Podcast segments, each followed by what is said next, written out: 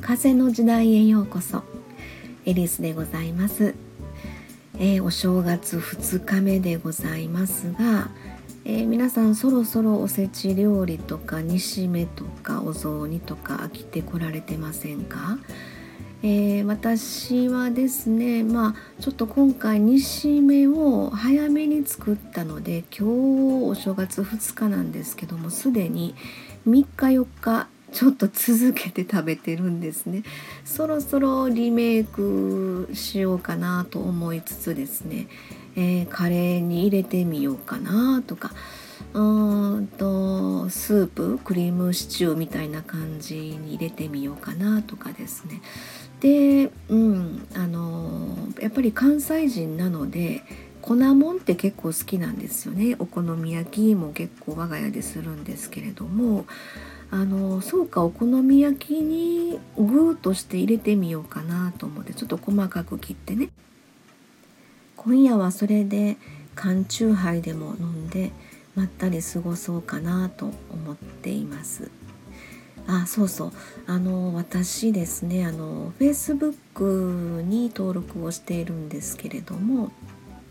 えー、Facebook ページのアートクリエイトという、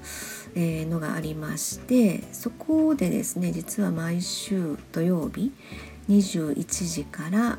ライブ放送実はやっております。でアートクリエイトの、まあ、社長と2人でね、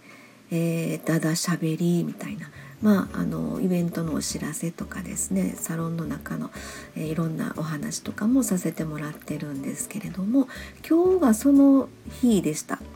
えー、1月2日お正月早々なんですけども多分、やるかなと思ってるんですが、えいつもですね社長と2人で喋ってるんですがあっという間に2時間、え早いですよね喋ってるとね。あの一番最初はですね30分番組でやろうかみたいなそんなことも言いながらですねでもあの今ではもうなんか2時間だだだだしゃべりを垂れ流ししてるみたいな そんな感じで。でも結構あのお客様とかですね Facebook つながりのお友達とかですね遊びに来ていただいて。なんとなくこう、まあ、身内感覚というのか、まあ、身内でワイワイじゃないですけどもねそんな感じで土曜日はいつも過ごしてるんですけれども、うん、でここのスタンド FM さんのことは社長には言ってないんですけれどもまああのしばらくはあの私、えー、個人で楽しませてもらう遊び場にしたいなと思ってるんですが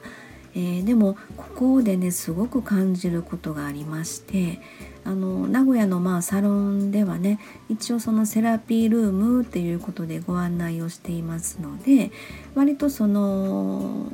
うん、コンサル的なねえー、悩みをお聞かせ願ったりとかですね。それからまあ私星の語り人ということでもう少しやっていますのでそういう鑑定的なこともあのご案内してるんですが、えー、でもねあのやっぱりちょっと生きづらさを感じてらっしゃる方とか、まあ、お悩みをお話いろいろ聞かせてもらう中でですね、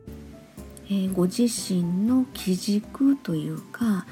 えー、本当の自分に気づいてらっしゃらない方っていうのが、えー、たくさんいらっしゃるなっていうふうに思っています。それでまあ鑑定を含めてですね、えー、そんなお話もさせていただいてるんですね。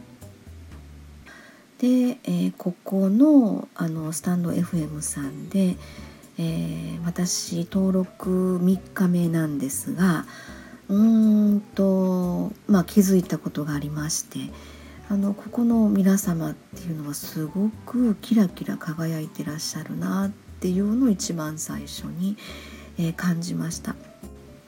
えー、まさしくねこれが風の時代の特徴じゃないかなとすごく思ってるんですね。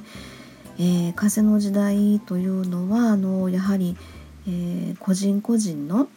その個性にスポットが当たるというふうな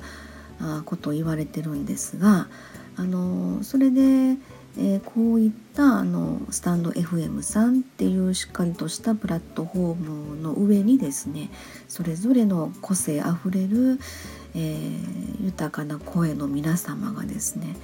えー、一人一人の、まあ、ステージにおいて自分の声の特徴を使ってあの表現をしてらっしゃるっていうのがこれほんまにあの風の時代やなっていうのをですねすごく、うん、感じてるわけなんですね。えー、このスタンド FM さんが何か風の時代の仕掛け人みたいなそんなことまでちょっと感じた次第なんですね。えー、さて今日も取り留めもないお話にお付き合いいただきましてありがとうございます。えー、去年の12月31日に登録いたしましたスタンド FM さん、えー、今後の展開がどんな風になるのかなと思って今はすごくワクワクとしてですね毎日収録の方させてもらってるんですけれども、えー、何かあの素敵な出会いの予感もありながらですね2021年を過ごしていきたいなと思っています。はい、えー、風の時代エリスでございました。今日もありがとうございました。